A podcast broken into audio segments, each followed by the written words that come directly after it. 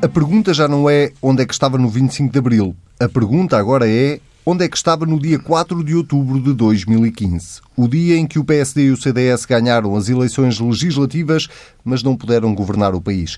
O dia a partir do qual a democracia em Portugal mudou.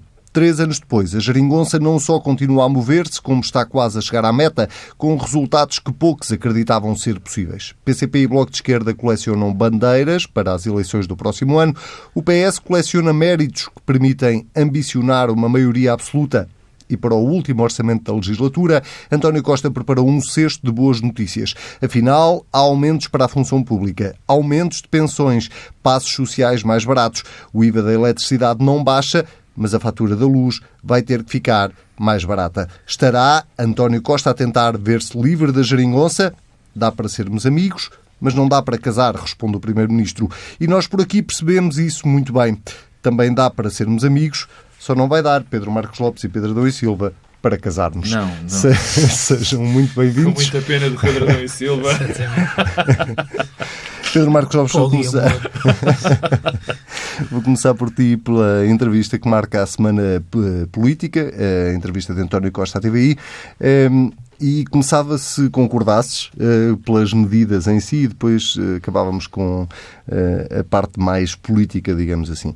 Ehm, esta, estas, estes aumentos da função pública, pensões, passes, isto não é um bocadinho aquilo que Marcelo Rebelo de Sousa andava a dizer que temia ou que, que, achava que não devia acontecer, que era o orçamento do Estado em ano eleitoral ser eleitoralista?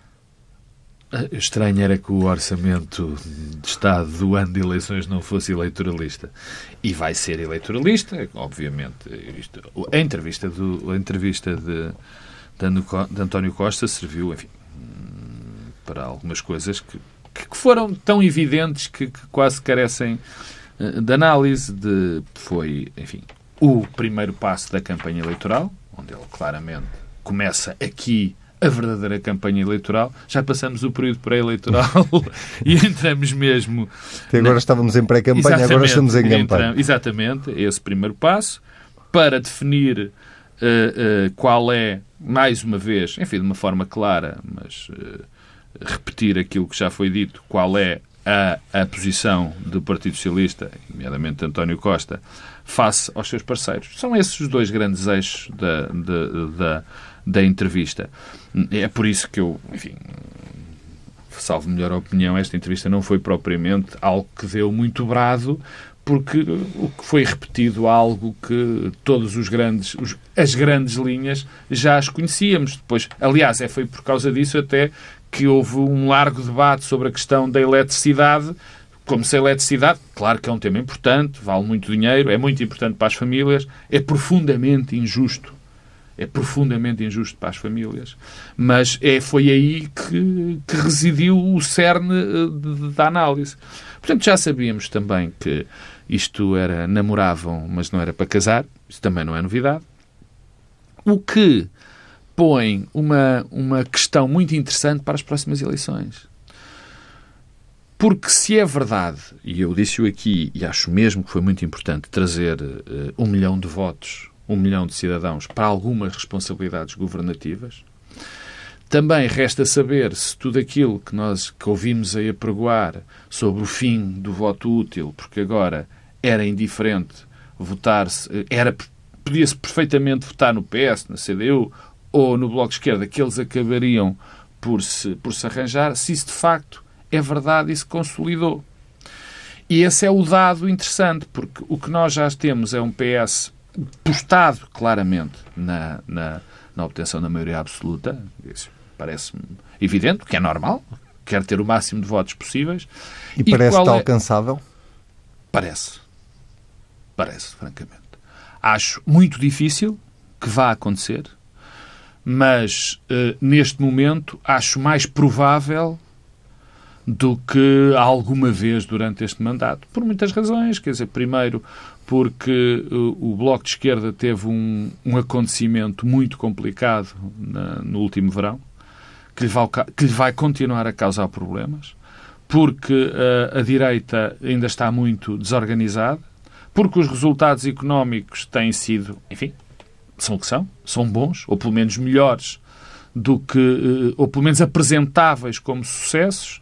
Depois temos este conjunto de, enfim, de, de promessas eleitorais que, que são o que são, que são sempre muito interessantes. Um aumento da função pública neste país conta muito conta mesmo muito. E que, curiosamente, não teve por parte da, da, oposição, pelo menos eh, de forma muito visível, nem CDS nem PSD vieram propriamente criticar estes, estes aumentos para a função pública. Porque crítica é difícil. O PS e o CDS estão, num, num, estão, estão, estão numa situação muito difícil, porque, repara, uh, uh, vai-se... Estou convencido que vai ser que o PS e o CDS vão acabar por criticar, porque vai ser um, um, um orçamento eleitoralista e que vai aumentar a despesa.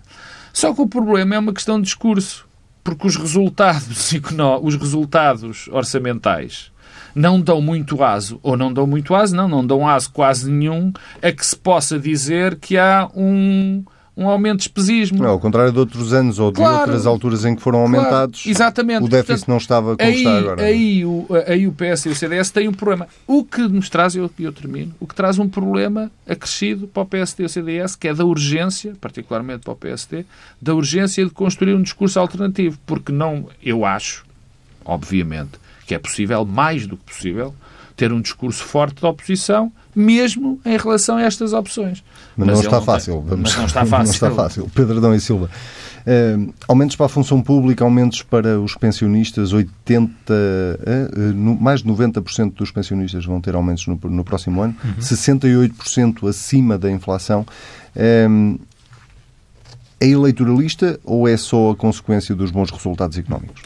Olha, antes disso, eu acho que o que esta entrevista sugere, eu acho, e devo dizer que acho até um pouco surpreendente, eu não, não me recordo muitas entrevistas de um Primeiro-Ministro a 15 dias da apresentação do orçamento. Um, é um pouco estranho, não é? Tanto mais num orçamento que carece de negociação parlamentar com, com vários partidos. Uma coisa é um governo de maioria absoluta, o Primeiro-Ministro pode um, dar uma entrevista sinalizando aquilo que vão ser as, as linhas mestras da, da, do orçamento. Ora, esta entrevista acontece num cenário de um orçamento que ainda está a ser negociado, com um Primeiro-Ministro com muita confiança de que há orçamento.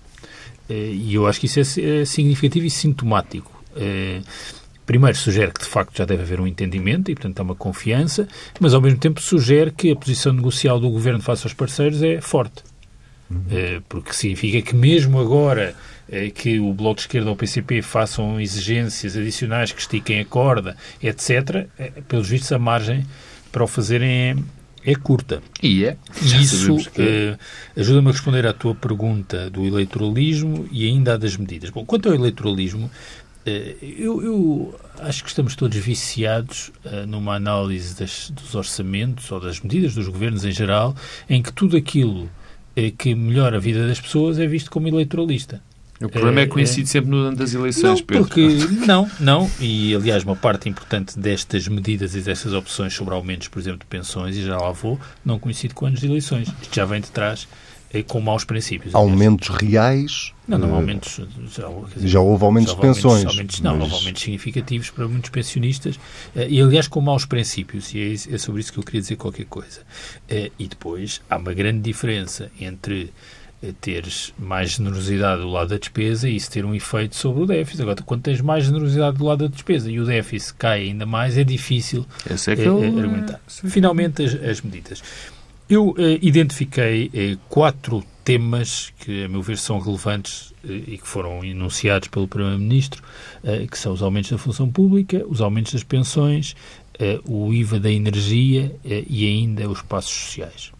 Um, e são relevantes porque dão sinais políticos, a meu ver, importantes, uh, até na articulação com o PCP e com o Bloco de Esquerda, mas também naquilo que pode ser uh, o discurso para as legislativas. Bom, quanto aos aumentos das funções públicas, eu devo dizer que tenho sentimentos bastante contraditórios em relação a esta estratégia de aumentos concentrada uh, nos salários mais baixos no contexto da administração pública. se é verdade que o Estado tem de dar o exemplo no combate às desigualdades, e uma parte importante das desigualdades em Portugal são desigualdades que se formam no mercado de trabalho, são desigualdades salariais, ehm, eh, isto gera-me aqui uma preocupação, eh, e que é a seguinte. O problema uh, da administração pública nos últimos anos é um problema de algum desnatar das profissões mais qualificadas e dos serviços que têm responsabilidades de regulação, de fiscalização, uh, de proteção do Estado. Temos muitos exemplos ao longo dos últimos anos onde há um momento em que há um risco, uma crise, e nos queixamos do Estado não ter capacidade de, de regular, proteger. Ora, isso resulta de quê? Resulta de algumas profissões e algumas qualificações a administração pública ser pouco competitiva. Os salários da administração pública nos trabalhadores menos qualificados são competitivos com o privado. Onde há um problema mesmo é nos mais qualificados. Ora, isso acontece hoje, mas nos últimos 10 anos, eh, todo, tudo aquilo que aconteceu do ponto de vista da contenção orçamental foi de penalizar mais os salários mais altos na função pública, logo os mais qualificados. Eh, foi assim no período da austeridade e, na verdade, agora, quando há uma recuperação, essa recuperação vai incidir mais naqueles que eh, ganham menos. Ora, eu acho que, pelo contrário, nós precisávamos de uma mudança na administração Afinal, pública. achas que isto é um bocadinho eleitoralista? Não, não, não. Isto não é uma questão de ser eleitoralista, é uma questão de uma opção uh, política. Que por acaso, por coincidência, porque... não será por coincidência, há mais pessoas a ganhar não, menos do que, não, do que a ganhar não, mais. Não, porque, por exemplo, há alguns segmentos da função pública, aliás, o, o maior grupo profissional da função pública, em princípio, nesta lógica, não será abrangido. E, portanto, eh, mas esse vista, tem um dossiê à parte, sabe, que é o dossiê da recuperação do dos rendimentos. Do ponto de vista, não é dos rendimentos, é dos anos. Dos anos, do ponto de vista, do ponto de vista eh, eleitoralista, seria mais interessante premiar os professores. E vai? E vai acontecer? não, de premiar do ponto de vista dos salários. o, o que eu quero só sinalizar é que eu recordo uma entrevista, que julgo que foi ao DN e talvez também à TSF do Primeiro-Ministro, em que sugeria trocar aumentos por mais contratações. E estas mais contratações tendem a ser ou nos grupos profissionais mais qualificados ou naqueles que prestam serviços à população. Eh, e, portanto, eh, eu devo dizer que acho, olho com mais simpatia para essa eh, opção do que propriamente para aumentos concentrados nos que ganham menos.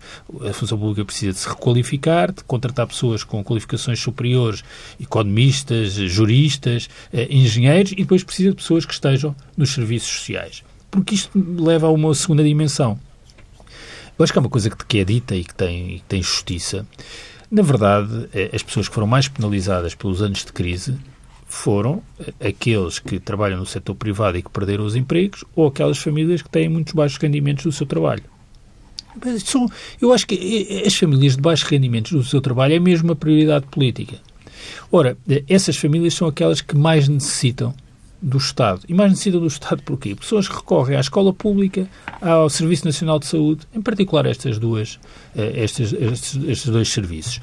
Ora, tudo o que seja melhorar a escola pública e o Serviço Nacional de Saúde ajuda estas famílias. E, portanto, a prioridade devia ser sempre essa. E preocupa-me que toda a reivindicação e todo o diálogo entre os partidos à esquerda seja sempre no, no, sentido de fazer aumentar, primeiro, uma coisa que é uma despesa estrutural que não tem um efeito one-off, que é o caso dos aumentos das pensões, depois já direi qualquer coisa sobre isso, e que se direcione sempre para alguns segmentos da função pública e para uh, os pensionistas. Desse ponto de vista, devo dizer que vejo com enorme simpatia aquilo que foi dito pelo Primeiro-Ministro sobre os passos sociais, ou seja, que esta ideia de nas áreas metropolitanas haver um passo único familiar e haver uma descida significativa dos passos sociais, isto sim é uma coisa que tem um efeito no rendimento disponível das famílias que trabalham e que têm baixos sejam salários funcionários públicos ou não, ou não, não, até porque grande parte das famílias Sim. a probabilidade de ter um funcionário público e um não funcionário público é altíssima, portanto essa dicotomia nem se coloca. Mas são famílias com filhos, com baixos rendimentos e que trabalham as respostas deviam ser orientadas para estas famílias.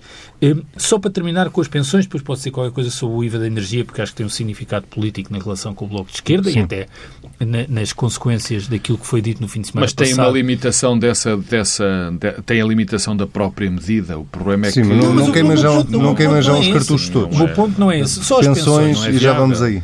As pensões, eu acho que todos os anos que, eh, que, se discute o Orçamento do Estado, isto é verdade quando havia governo PSD-CDS e continua a ser verdade, nós estamos sempre a perder uma oportunidade de eh, tornar os aumentos mais equitativos. E esta ideia de tratar todas as pensões baixas com complementos sociais como merecendo, não, não é todas as pessoas merecem ser aumentadas, não é isso, mas como justificando eh, o mesmo tipo de aumentos eh, é, é, por um lado, negativo do ponto de vista eh, da despesa, porque estamos a, a, a, fazer pesar muito na despesa eh, estrutural, mas também negativo no ponto de vista da equidade nas pensões, porque uma parte significativa das pensões com complementos sociais, que são aquelas que vão beneficiar mais de aumentos, que não são contributivas, eh, podiam ter condição de recurso na componente eh, dos complementos sociais. Enquanto isso continuar a não ser discutido, estamos sempre condenados a ter esta discussão dos aumentos indiferenciados, que grande parte do espectro partidário português defende, eh, mas que é eh, uma discussão Essa- ver, errada. Essa é mais uma, vez, essa é mais uma prova de, de um certo, de um certo não, de um bloqueio da governação desta solução. E da anterior. Está bem, mas Dante não, é diferente. É porque eu tenho que assumir, até pelo aquilo que tu disse, não é por, não é por seres tu a dizê-lo, mas é pelo que tu disseste, que o Governo, o Partido Socialista, estaria interessado nesta, na questão da, da, da, da, da cláusula de recursos. E o facto é que nós sabemos que durante estes últimos anos o Bloco de Esquerda, sobretudo o Bloco de Esquerda, Não, é mais o PCP. e o PCP têm sido oponentes à, àquela palavra que tu odeias, que é na reforma ou no- na, na- numa reforma dentro da Segurança Social. Este é um bom caso que põe em questão se de facto estamos perante uma solução que é que tem futuro, a solução tipo geringonça, ou não tem futuro. E é por isso que eu acho que não tem futuro. E por isso é que a questão do voto útil vai surgir outra vez. Porque a questão é esta. Nos dossiês realmente importantes, E depois, se Andamos. tiver futuro, o que é que tu vais dizer? não, eu vou dizer que não tem. Não vou dizer. Não, Não tem futuro histórico. não, não, não tem. Não, a questão, a questão é que o problema disto, se isto tiver futuro, não tem futuro. Isto parece uma frase de campanha, não tem futuro o país. Porque se nós, oh, se nós achamos. os, os países todos, isto é verdade para Portugal e para Não, todos os outros países, são governados com obstáculos, com pequenos Mas avanços, com sim, recuos, mas as coisas não se mas resolvem todas. A, que poli- a política é mesmo feita disto, Não, negociação, de compromissos, mas é, de que o- cedências. Mas é que quer o dizer, problema, mas é que o problema da- Vou só buscar as pipocas, está bem? Não, não, é aquela, não podes ir buscar aquela frase do Primeiro-Ministro da semana passada do Não, autocrata, não é? mas eu- É menos que nós eh, eh, tenhamos Essa é aqui ótima, regimes é ótima, autocratas, não é? é que há alguém que decide. Essa é ótima. Ah, mas essa do uma primeiro-ministro. Não, essa questão do eu sei, primeiro-ministro foi eu- ótima. Se um primeiro-ministro não consegue mudar um instituto de uma cidade para o outro, Não, que só- até está no mas não é que eu até está no eu só- sei. Estou só sugerir que esta Eu ideia de que sei. as coisas se resolvem todos de acordo com a vontade Não, eu das partes sei. é em si um mau princípio, oh, mesmo que eu defenda aqui, Oh, neste caso Pedro. pensões, uma solução Mas diferente. porque tu estás a levar a um extremo aquilo que não pode ser discutido em extremos. Ou seja, tu estás a dizer, bom, coisa que qualquer cidadão que acredita na democracia sabe. Tem que haver compromissos. Nós acreditamos, eu e tu, e o Anselmo, e a maior parte das pessoas que nos, nos, nos ouve, acredita num sistema em que nós acreditamos que o diálogo é melhor do que a imposição da nossa vontade, mesmo que nó- quando nós achamos que a nossa vontade é perfeita. É esse o sistema em que nós acreditamos. O problema, e isso é ótimo, a questão é quando tens uma solução governativa em que há mudanças que têm de ser feitas em benefício do país, por exemplo, aquela que tu defendes, e muito bem, em benefício do país, e não se faz, e há uma espécie de imobilismo, ou não é uma espécie, uma espécie de imobilismo, porque em questões centrais os partidos que governam não se entendem. Mas- mas é- oh, e, portanto, vamos Mas é tendo que um até é governo um de mau gestão... exemplo para esse argumento, porque na Qual? verdade O da Segurança Social? Sim, das pensões eh, com complementos sociais, porque nesse caso em particular não há nenhuma maioria possível de ser formada considerando os cinco partidos com assento parlamentar. Não tenho muitas Eh, dúvidas. não, desculpa, nunca houve. Eh, Não, não, eh, não, isso- Sempre que o tema é discutido, entre- Pedro. dentro de todos os partidos, eh, há uma, uma, uma forte eh, manifestação de vozes Pedro, contra essa concordarás, concordarás que neste não é o último tema e também te lembrarás que tu próprio aqui o disseste,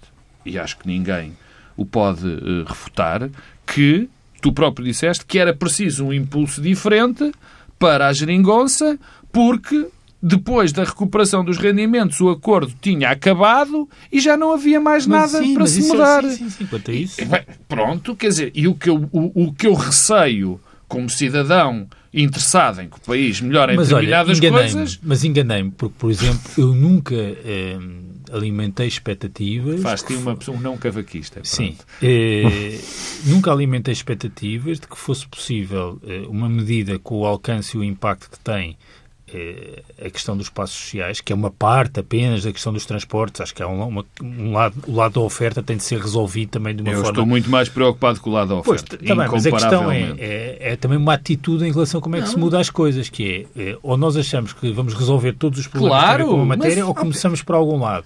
É, é evidente que sobra uma componente importantíssima, eh, que é eh, eh, as melhorias do lado da oferta, que apesar de tudo tenha ocorrido. Mas isto, por exemplo, é uma coisa que eu achava que não era Pedro eh, Silva, possível mas acontecer. a questão dos passes, na questão dos passes, se o Partido Socialista tivesse falado com o CDS, com o PSD ou com qualquer outro partido, a coisa arranjava-se. Isso não é algo Não que é sei. preciso... Oh, Pedro... oh, Então porquê dizer- nunca aconteceu antes? Oh, porque ninguém falou, muito provavelmente. E, se- e eu, eu, eu queria terminar dizendo: este é um dos problemas daquilo que tu perguntaste. Este é um problema, quer dizer, nós vamos querer ter um governo de, de gestão durante mais, depois destas eleições.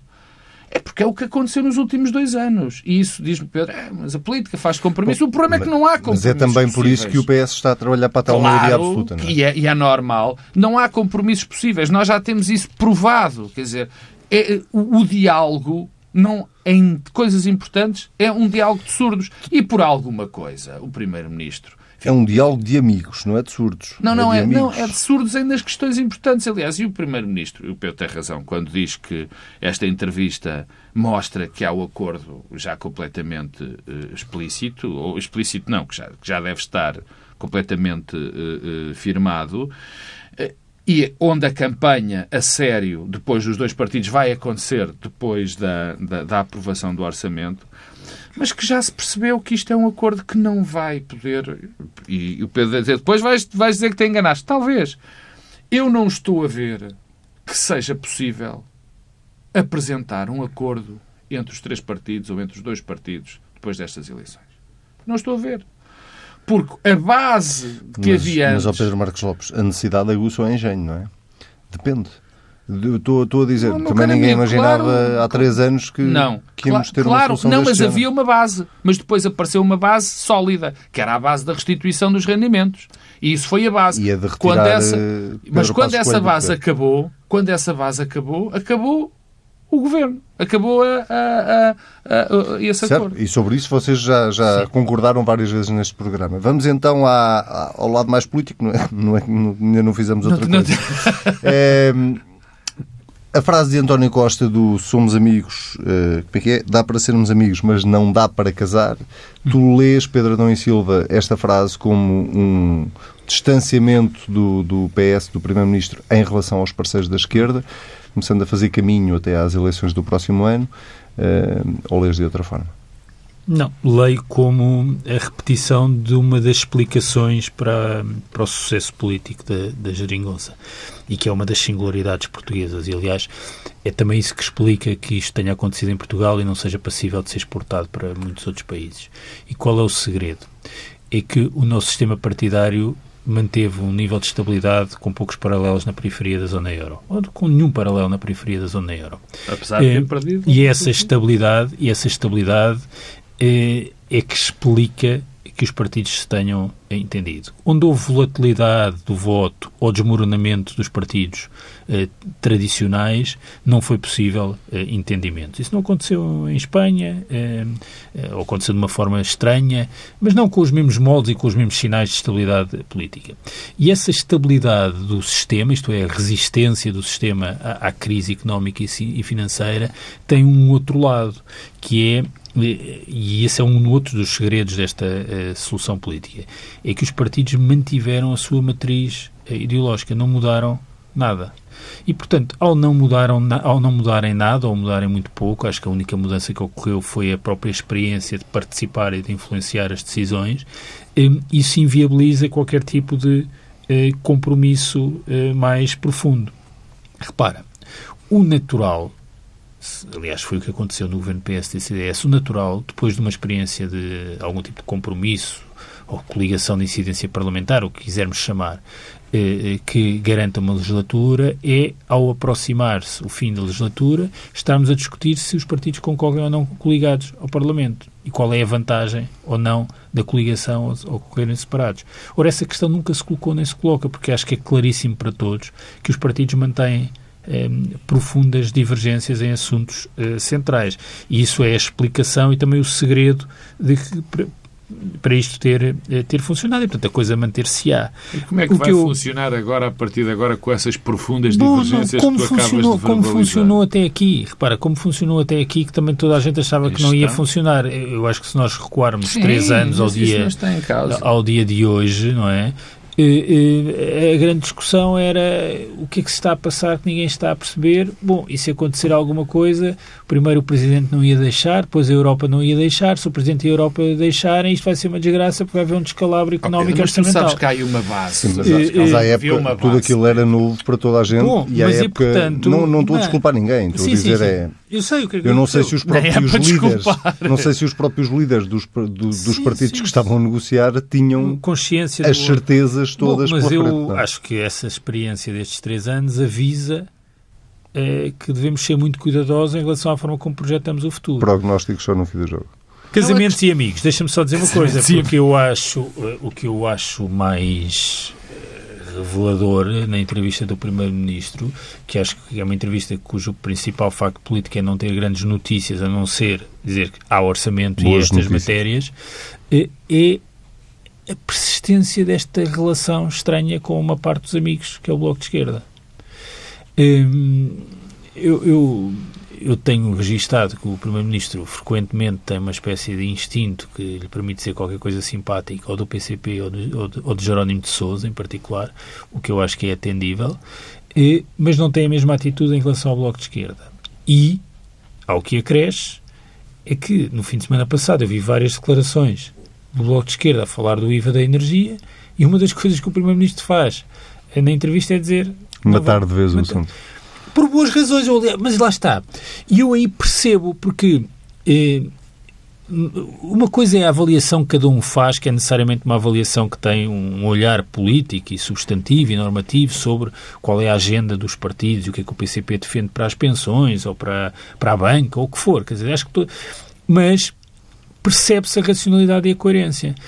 Eu continuo a ver o Bloco de Esquerda, eh, muitas das vezes, a defender medidas que são regressivas, é, muito pesadas financeiramente, sem ganhos para uh, os grupos e, as famílias e os indivíduos que mais necessitam.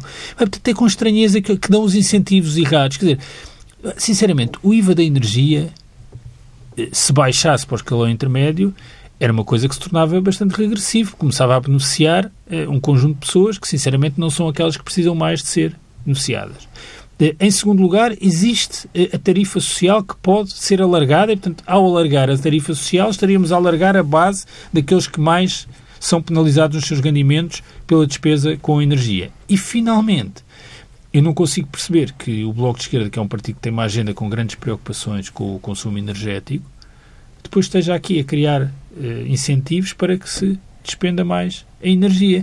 Portanto, há aqui, de facto, eh, alguma eh, incoerência na forma como o Bloco de Esquerda aborda as questões. Agora, devo dizer, devo dizer que me surpreende que, perante eh, uma reivindicação que está no topo da agenda do Bloco de Esquerda, a resposta do Primeiro-Ministro seja isso não vai acontecer. Se bem que, atenção, Acho que pode ser aqui um problema de comunicação entre os partidos. Porque o Primeiro-Ministro diz isto e ao mesmo tempo. Não, não. Porque ao mesmo tempo diz vamos encontrar aqui uma solução alternativa que tem impacto na despesa das famílias Mas com energia. a própria solução alternativa quase que tem uma leitura política idêntica à primeira que tu fazes, porque a solução alternativa é ir pelo lado do déficit tarifário, que é, é, é quase, é, é, quase a solução oposta, no sentido em que se baixássemos o IVA da, da energia, isso significaria não só uma medida regressiva, como poderia significar um aumento do déficit tarifário, eventualmente, e estou a dizer eventualmente, o Primeiro-Ministro vai pelo caminho exatamente contrário. Pois, mas o que é que és que eu diga? Eu acho que é, é, eu tenho, tenho, tenho registado que, de facto, Hum, acho que o Primeiro-Ministro da entrevista até reage assim, bom, agora há aí essa hipótese que eu tenho aqui uma coisa com o Bloco Bocadinho de sobranceiro. É, quer dizer, é, Bocadinho de há muitos sinais de que isso está a acontecer. Também há segunda, quarta e sexta, o Primeiro-Ministro ah, já, já tivemos, já falámos aqui do polícia bom e do polícia mau do, do PS. É, mas é? que eu acho, não, eu acho que... Às vezes é Carlos César que bate, eu acho, vezes não, mas é eu acho, Santos Silva eu que bate. acho, sinceramente, que o Bloco de Esquerda está diminuído.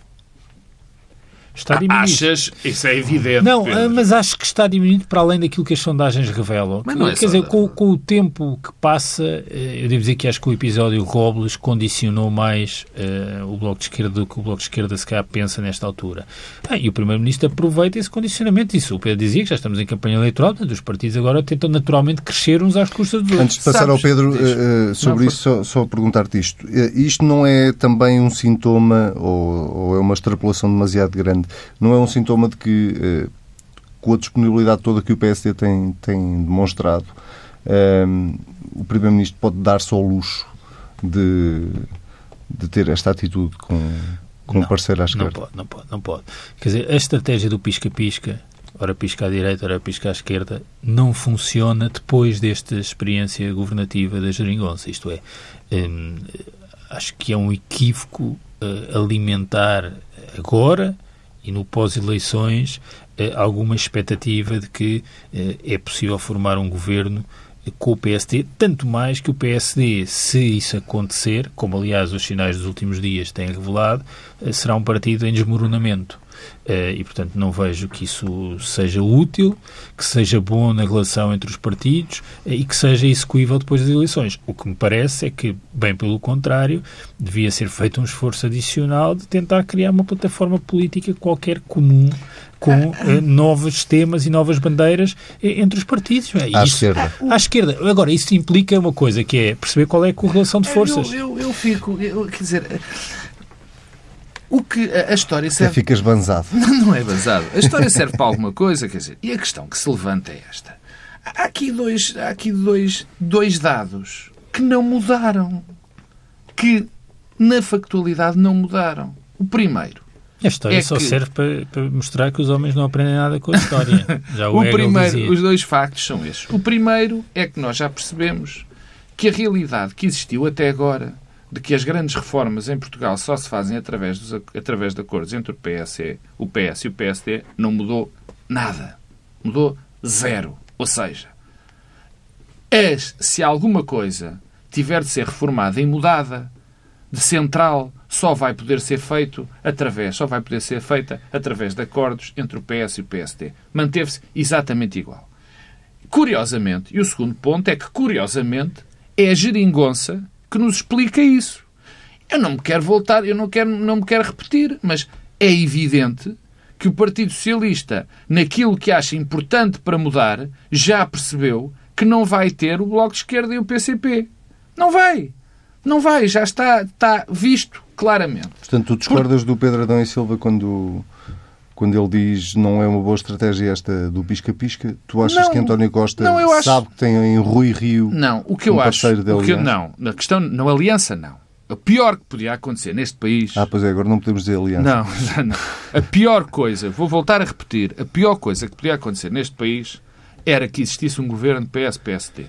Isso era o pior para a nossa democracia. Era difícil. É não difícil... precisa haver um governo. Calma, já lá vou. É difícil imaginar um cenário pior. Por um motivo muito simples. Nós precisamos de alternância democrática e não é tema para agora e nós, neste momento, corremos um risco que já vivemos nos outros países e que pode acontecer em Portugal. Infelizmente, felizmente, digo eu, não se vê ainda isso próximo, que é termos de ter, uma, um, por um lado, uma solução liberal, uma solução que acredita no sistema em que vivemos, e, no outro, um extremo. Extremistas. O que faz com que a esmagadora, ou pelo menos uma parte significativa da população, tenha que escolher entre gente de extrema-direita e gente que não é de extrema-direita. Que é pior, quer dizer, que é o pior cenário que se possa imaginar. Portanto, a pior coisa que podia acontecer era o PSD desmoronar e desmoronaria se fizesse uma aliança de governo com o Partido Socialista. Portanto, eu espero que isso não aconteça. Jamais isso pode acontecer. Mas o facto é que nunca foi preciso que o PS e o PSD, salvo uma exceção, há muitos anos, que o PS e o PSD tivessem juntos no poder para que se fizessem reformas importantes neste país. Subitamente, eu não percebo porquê, porque isto corresponde a um discurso. Eu sei porque é que isso agora está na, na, na, no, no espaço público. É porque subitamente convém que pareça que qualquer acordo que é para mudar alguma coisa seja uma, uma espécie de uma aliança. Convém. Convém a alguns em termos de estratégia político-partidária, tanto à, esquerda, tanto à extrema-esquerda, ou à extrema-esquerda no, no sentido que estão à esquerda do Partido Socialista, como à extrema-direita, no sentido muito à direita do Partido Social Democrata. Ainda bem que falas do Partido Social Democrata, temos uh, quatro minutos para, para passar brevemente por, uh, por, pelo PSD, não é propriamente a primeira vez que o fazemos. é, nem sei por onde começar. Tens muitos Congresso extraordinário, sim ou não? Achas que, que isso é uma possibilidade ou nem por isso? Não, acho que isso é um... Não vai acontecer. Não, é um absurdo, quer dizer, é um absurdo total, eh, não está na, na, na agenda de nenhuma alternativa, aliás, só de uma, porque só há uma alternativa credível a Rui Rio, é um fenómeno que só está a servir... Que, A alternativa credível que é? que é, é Luís Montenegro. É só para o Credível- verbalizar. Sim, credível e séria, quer dizer, Luís Montenegro ao menos disse ao Paulo que que Rangel não. Mas Paulo Rangel é candidato a alguma coisa? É tanto candidato como é Luís Montenegro. Não, o Luís Montenegro já disse claramente, disse no Congresso, volta a dizer aqui muitas vezes no- nos almoços grátis, nunca disse eu que serei não candidato. concordo e Diz que é- será candidato. Paulo Rangel Rangel é é, o- candi- é candidato a cabeça de lista ao Parlamento Europeu, apoiado por Rui. Se não for, talvez seja candidato a alguma coisa. Bom, portanto, nesse aspecto, eu acho, tá, acho que nós temos aqui perante dois, do- um, um- um fenómeno com duas cabeças. É o primeiro, ou melhor, dois fenómenos. O primeiro é uma coisa normal no PSD que sempre existiu, que é a contestação interna. Nada a dizer. E o segundo é um conjunto de pessoas que, das duas, uma, ou consegue, ou consegue levar Passos Coelho outra vez para a liderança do PSD, ou está apostado em destruir o PSD para construir uma alt-right eh, eh, neste país. É isso que aqui está em causa. Quanto ao Congresso Extraordinário, acho não vai acontecer porque não vão existir assinaturas. É o que eu acredito que aconteça. E se acontecer, e se acontecer, acho que vai ser, eh, acho que vai ter duas, dois aspectos fundamentais. O primeiro é internamente um reforço da posição de Rui Rio, de uma maneira clara, mas por outro lado vai servir também para haver uma grande amplificação destas vozes absolutamente absurdas que para aí andam. O que é normal. O que é normal que essas. eh, Porque o disparate é tal, quer dizer, não, é irresistível. É irresistível nós falarmos de um tipo que é xenófobo, que é racista, que defende que as armas devem, que todos nós devemos andar de armas para nos defendermos dos bandidos, como o Ventura, eu percebo isso. Mas o que eles vale nesse momento é rigorosamente zero. Pedro Adão e Silva. É, Bom. o cenário de um congresso extraordinário Acho isso, acho isso, seria... Não, acho isso improvável, mas acho, acho que isto tem consequências, eh, porque eh, a afirmação externa de um líder da oposição depende sempre da capacidade de se afirmar internamente. E, portanto, cada vez que se alimenta eh, o ruído interno do PSD, eh, Rui Rio tem sempre menor capacidade de se afirmar. E, e julgo que Rui Rio labora num equívoco, porque na verdade habituou-se, enquanto era Presidente da Câmara Municipal do Porto, a viver num clima de tensão eh, permanente. Eh, mas é completamente diferente fazê-lo a partir do poder ou fazer a partir da eh, oposição. E, portanto, eu acho que o Rio devia ter uma preocupação maior do que aquela que tem, pelo contrário, muitas vezes tem sido responsável por um acicatar da tensão interna, mas uma preocupação maior no sentido de eh, estabilizar eh, e pacificar eh, o partido. Mas sobra uma questão de fundo, é que, na verdade, no PSD eh, há duas visões eh, eh, radicalmente diferentes sobre aquela que deve ser a estratégia de afirmação eh, do partido. Uma que é aquela de Rui Rio e que, aliás, é semelhante também à de Marcelo Rebelo de Sousa e que faz parte de uma tradição que não é nova na política portuguesa dos dois grandes partidos, que é eh, o construir a afirmação a partir de um espaço de moderação centrista em que se vai estabelecendo pontes eh, e, pelo contrário, eh, uma outra que tem uma, uma lógica muito mais trincheira, que é a partir da trincheira crescer. Eh, eh, que, aliás, é uma lógica muito mais próxima daquela que tradicionalmente estava associada à extrema-esquerda. Eh, há uma parte importante do PSD que tem essa estratégia e que vive em tensão permanente com o Rui Rio. Não vejo que Não é isso- nada uma parte importante. é, é- é uma parte importante, eu acho que é uma parte importante do PSD e o futuro Sim, quer encarregar-se-á de mostrar que até se pode tornar maioritária se regressar a Passos Coelho, que é um tema que neste momento interessa ao próprio e António Costa, são os dois grandes beneficiários eh, de se falar ins- insistentemente de, eh, de Pedro Passos Coelho, mas que há uma lógica diferente sobre o que deve ser o posicionamento do PSD e aquilo que deve ser a rotina diária de eh, eh, oposição. Eh, Não vejo que haja possibilidade de fazer uma clarificação em tempo útil para, para as eleições eh, e, e devo dizer que quanto a este episódio de Ventura, eh, olho, olho para isto com preocupação. Porquê? Porque uma das funções dos partidos que muitas das vezes é visto como um aspecto negativo, um dos problemas dos partidos, que é o fechamento, eh, serem entidades fechadas, pouco abertas, pouco disponíveis para receber eh, pessoas novas e novidades, mas essa função está associada à capacidade que os partidos têm de filtrar eh, e de garantir eh, que há aqui uma, uma barreira que tem de ser transposta para alguém ser candidato a alguma coisa num grande partido.